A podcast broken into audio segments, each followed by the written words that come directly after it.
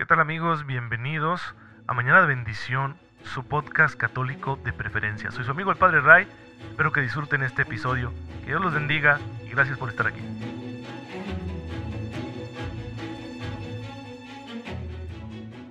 Muy buenos días hermanos, muy feliz viernes, espero que se encuentren muy bien. Soy su amigo el Padre Ray, les envío un cordial saludo, un fuerte abrazo y mi mejor deseo de todas las mañanas que tengan ustedes una fe muy viva que les permita descubrir la gracia de Dios que ya está presente en sus vidas para poder aprovecharla y hacerlo todo a la manera de Jesucristo nuestro Señor y pues así ser santos, encaminarnos al cielo. El día de hoy estamos celebrando a Santa María Magdalena. Este apelativo Magdalena se deriva de Magdala, esto quiere decir que esta María, contemporánea de Jesús, discípula de Jesús, fue originaria de Magdala, población situada sobre la orilla occidental del mar de Galilea, al norte de la ciudad de Tiberíades. Es decir, se trata de una población norteña en Palestina, en lo que hoy es el Estado de Israel. La historia de María de Magdalena, mm, perdón, de María de Magdala recuerda a todos una verdad fundamental. Discípulo de Cristo es quien en la experiencia de la debilidad humana ha tenido la humildad de pedirle ayuda, ha sido curado por él y le ha seguido de cerca, convirtiéndose en testigo de la potencia de su amor misericordioso que es más fuerte que el pecado y la muerte. Esto lo dijo el Papa Benedicto XVI un 23 de julio del año 2006 en su catequesis. Formó parte de los discípulos de Cristo, estuvo presente en el momento de su muerte y en la madrugada del día de Pascua. Tuvo el privilegio de ser la primera en ver al Redentor resucitado entre los muertos, como dice Marcos 16.9. Fue sobre todo durante el siglo XII cuando su culto se difundió en la iglesia occidental, aunque en el oriente ya era muy venerada. La historia de María Magdalena es una de las más conmovedoras del Evangelio y también de las más enigmáticas. ¿Por qué? Porque el nombre de María era muy común en tiempos de Jesús, se llamaba así su madre, pero también había otras Marías. Por ejemplo, esa pecadora que unge los pies del Señor, esto aparece en Lucas 7 del 37 al 50, algunos dicen que es María Magdalena.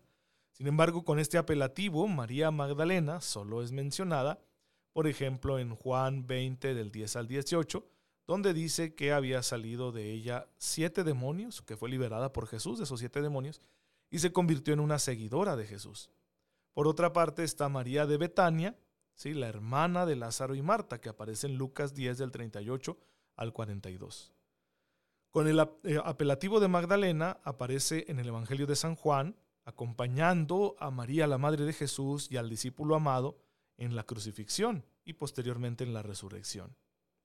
Pues bien, tomando los datos más seguros que tenemos acerca de ella, ¿qué es lo más importante que podemos decir?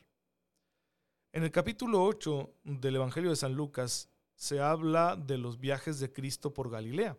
Dice que lo acompañaban sus apóstoles, los doce, y algunas mujeres que habían sido curadas de espíritus malignos y de enfermedades.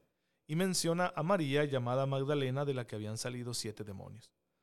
Lucas no especifica ni niega que sea la misma pecadora que unge los pies de Jesús, pero ciertamente se trata de una pecadora y es la misma persona que en Marcos 16.9 se dice que es testigo de la resurrección. ¿Qué es lo que destacamos entonces de ella?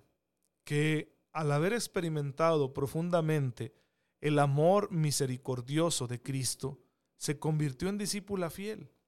Porque, ¿cómo no? Si, si tenemos esa experiencia, de que el amor de Jesús nos ha liberado, nos ha sanado, nos ha transformado, nos ha dado una nueva oportunidad, ha perdonado nuestras culpas, pues nos convertimos en, devotos de Cristo, en sus fans. ¿Cómo no? Si, si de Él he recibido lo mejor. Entonces María aparece como una mujer que le tiene a Jesús un amor muy especial. Y esto la lleva a ser fiel. Cuando hay un amor así, apasionado por Jesús, la fidelidad es un producto inmediato. Cuando nos cuesta ser fieles, hermanos, no es por otra cosa que porque nos falta amor. Es la puritita verdad. Si a ti te cuesta ser fiel en el matrimonio, es porque te falta amor por tu cónyuge. Si te cuesta serle fiel a tu familia, es porque te falta amor por tus hijos. Si te cuesta serle fiel a tu vocación sacerdotal o de la vida religiosa, es porque te falta amor por ella. Y si nos cuesta ser fieles en el camino del Evangelio, es porque nos falta amor por Jesús. Así que hermanos, necesitamos mucho ese amor. Cuando se tiene la experiencia de haber sido perdonados y restaurados por Cristo, ese amor se fortalece y por lo tanto es más fácil la fidelidad. Por eso María Magdalena aparece como fiel a pesar de ser una mujer pues débil, ¿no? Así eran consideradas en el mundo judío y sin embargo permanece ahí al pie de la cruz, no se raja, por decirlo en mexicano. Y posteriormente será premiada al convertirse en testigo privilegiada de la resurrección. Pues bien, Hermanos, ¿qué podemos aprender de Santa María Magdalena? Pues a pedir su intercesión para ser fieles también nosotros, para que el Señor encienda un gran amor en todos nosotros hacia su persona y esto nos motive a ser completamente fieles independientemente de las circunstancias que lleguemos a atravesar. Creo yo que esta es la enseñanza más sublime que Dios nos da a través de la vida de Santa María Magdalena. Y déjense de cosas, ¿eh? que, ay, que era la esposa de Jesús y que tuvieron hijos y que de esto y lo otro y que un evangelio. Miren, todos esos escritos fantasiosos acerca de la relación de Jesús con María Magdalena no corresponden a la verdad. ¿Cómo lo sabemos? Porque son muy posteriores en el tiempo. ¿sí? Son muy posteriores en el tiempo a aquellas experiencias más cercanas al tiempo en el que Jesús estuvo en esta tierra y que fueron plasmadas en el Nuevo Testamento. Por eso no forman parte de la fe de la iglesia, además de que nacieron en contextos heréticos, en contextos de grupos que se separaron de la iglesia por querer aferrarse a una mezcla de tradiciones y espiritualidades. Entonces, no se dejen llevar por esas fantasías. ¿sí? Aquí lo que importa de María Magdalena es ser perdonados, amar mucho a Jesús a causa de ello y luego serle fieles hasta el final. Eso es lo que destacamos de su figura. Pues bien, hermanos, pidamos su intercesión para que Dios nos conceda a nosotros también estas gracias.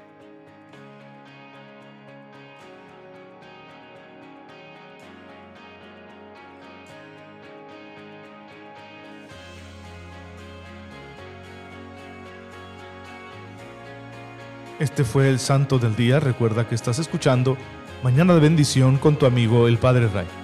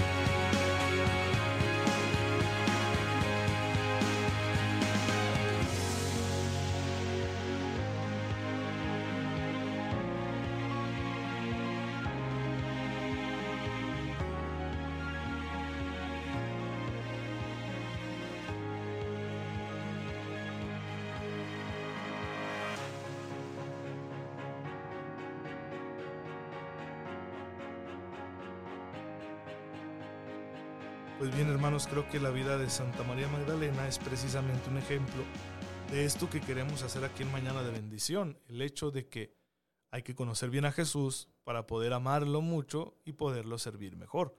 Esa fue la dinámica que vivió María Magdalena y que también hoy tú y yo podemos hacer. Estamos hablando de estos rasgos que tiene la persona de Cristo, verdadero Dios y verdadero hombre. Hemos llegado a hablar de su función como mediador, mediador salvífico, es decir, que es Salvador, Redentor. Y destacábamos el día de ayer cómo toda la mediación de Cristo es sacerdotal. Pero vamos a ir viendo esa relación que tiene cada uno de estos tres oficios o tres dimensiones del ministerio de Jesús, Jesús sacerdote, profeta y rey, con el papel que tiene como mediador. El credo afirma de Cristo que está sentado a la derecha del Padre, desde allí ha de venir a juzgar a los vivos y a los muertos y añade que su reino no tendrá fin, repitiendo así la expresión del anuncio hecho por el arcángel Gabriel a María. Él será llamado Hijo del Altísimo y el Señor Dios le dará el trono de David su padre y reinará sobre la casa de Jacob por los siglos y su reino no tendrá fin. Lucas 1, 32 y 33. La dignidad regia de Cristo, regia porque es reino, porque sea regiomontano ya había sido anunciada en el Antiguo Testamento. Ustedes pueden leer el Salmo 2, versículo 6, o Isaías capítulo 9, versículo 6, Isaías capítulo 11, versículos del 1 al 9, Daniel 7, versículo 14, Miqueas 4, versículo 7. Y había sido equiparada a la condición de pastor del pueblo, pueblo que es considerado como su grey, su rebaño.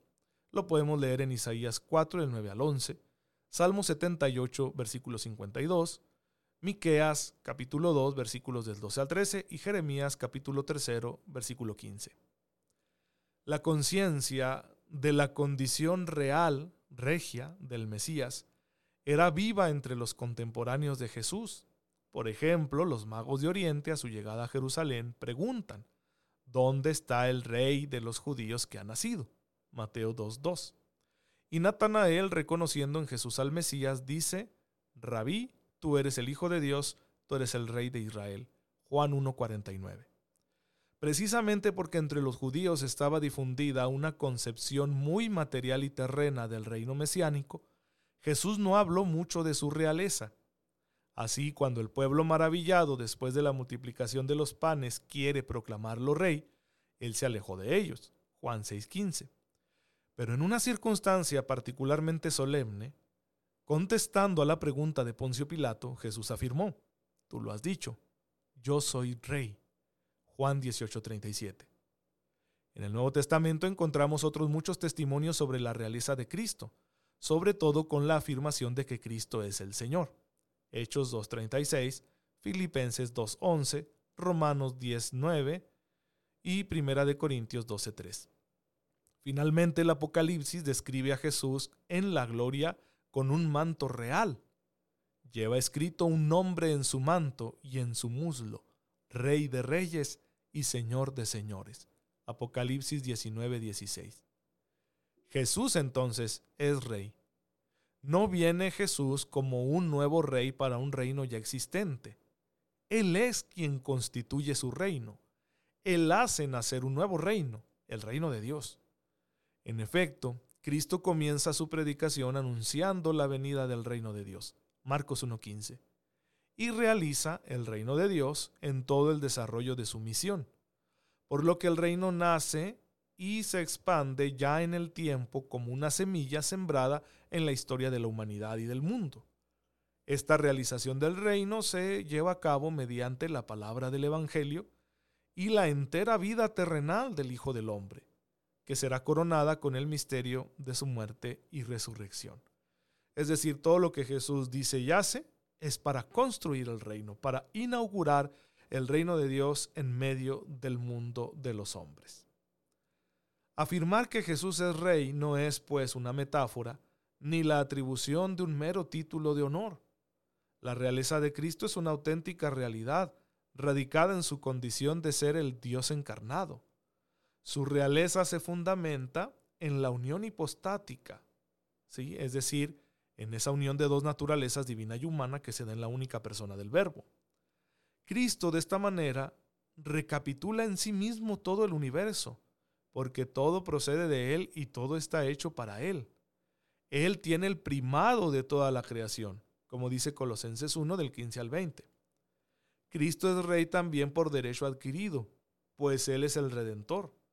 Hemos sido rescatados a un gran precio, 1 Corintios 6:20, y Él lo ha pagado. No con algo caduco, oro o plata, sino con la sangre de Cristo, preciosa como de cordero sin mancha y sin tacha alguna. Primera de Pedro, capítulo primero, versículos del 18 al 19. Este reino, que es el reino de Dios, es un reino que no es de este mundo. Juan 18, 36. Un reino que es el reino de los cielos. Mateo 5, 20, Mateo 7, 21. Un reino esencialmente espiritual, interior al ser humano. El reino de Dios está dentro de ustedes, dice Jesús en Lucas 17, 21.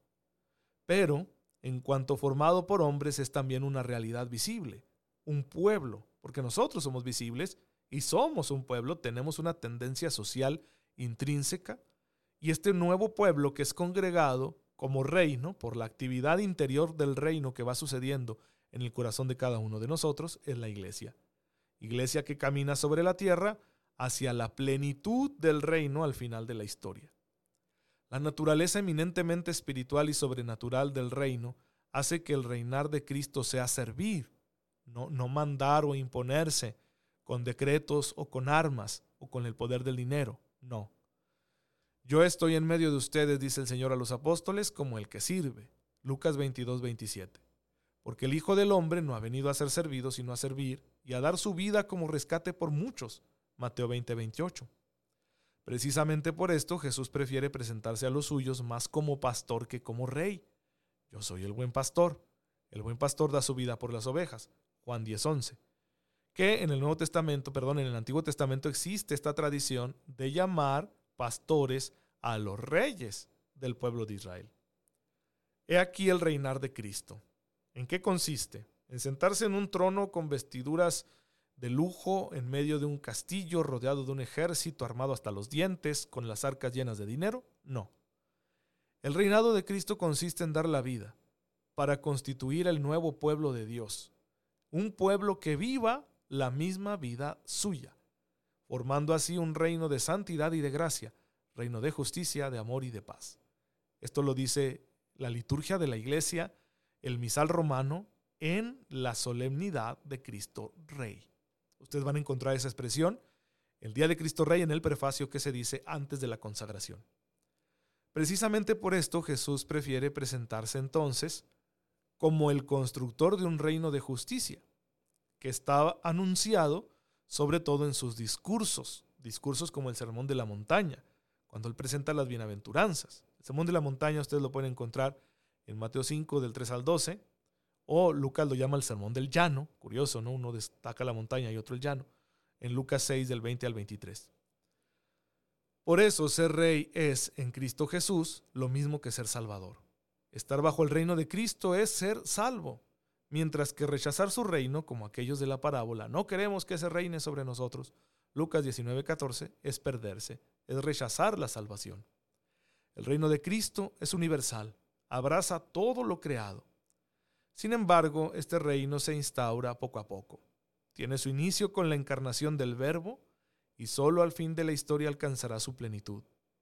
Sobre este carácter progresivo de la instauración del reino de Cristo nos hablan todas las parábolas llamadas así, parábolas del reino. Por ejemplo, ustedes pueden leerlas en Mateo 13 del 24 al 50.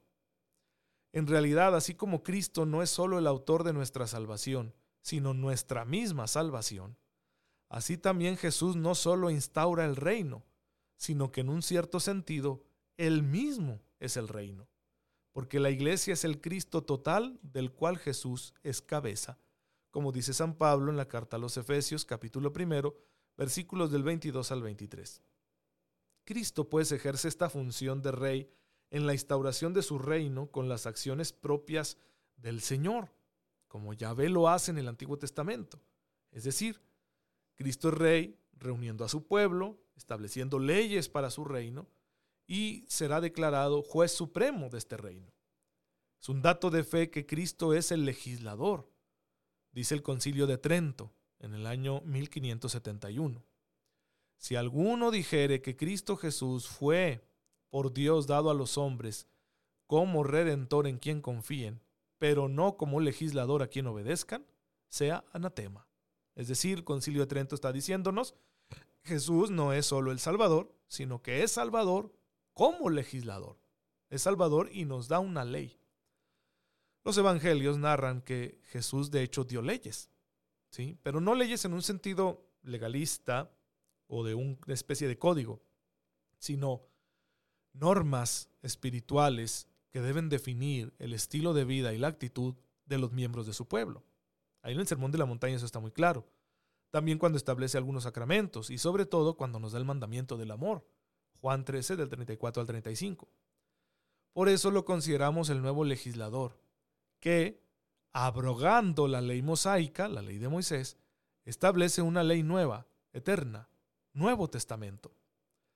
Se me ha dado toda potestad en el cielo y en la tierra, dice el Señor a los apóstoles en su última aparición. Mateo 28, 18. También es un dato de fe que Cristo es juez, que ha de venir a juzgar a los vivos y a los muertos, lo decimos en el credo. Él mismo ha enseñado que el Padre no juzga a nadie, sino que ha entregado al Hijo todo juicio. Juan 5:22. Y ordenó a los apóstoles predicar al pueblo y atestiguar que por Dios ha sido instituido juez de vivos y muertos. Hechos 10:42. Cristo es pues juez, legislador y Señor, como una referencia a lo que ya decía Isaías capítulo 33 versículo 22. Pero, ¿cómo debemos entender su papel de juez, de legislador y de Señor? Pues nunca al margen de la voluntad salvadora de Dios. Por eso San Juan Pablo II escribió lo siguiente. Como este poder de juicio está profundamente unido a la voluntad de salvación, según se desprende del Evangelio, es una nueva revelación del Dios de la alianza, que viene hacia los hombres como Emanuel, como Dios con nosotros, para librarnos de la esclavitud del mal. Es la revelación cristiana del Dios que es amor. Es decir, el poder de juzgar en Jesús es un poder de juzgar amoroso y misericordioso, pero del que no podemos deshacernos. Siempre será Cristo nuestro juez. Padre, te damos gracias, porque en tu Hijo nos has dado un juez perfecto, dador de las verdaderas leyes que a ti te agradan, Señor de nuestras vidas, Rey de nuestras almas, Pastor de la humanidad. Te bendecimos por este don inmenso, te pedimos nos concedas por medio de los dones del Espíritu Santo, acoger siempre este don y pertenecer todos los días a tu reino, hasta que alcancemos su plenitud en la gloria por los siglos de los siglos. Amén. El Señor esté con ustedes. La bendición de Dios Todopoderoso, Padre, Hijo y Espíritu Santo, descienda sobre ustedes y los acompañe siempre. Muchas gracias hermanos por estar aquí en sintonía con su servidor. Oren por mí, yo lo hago por ustedes. Nos vemos mañana si Dios lo permite.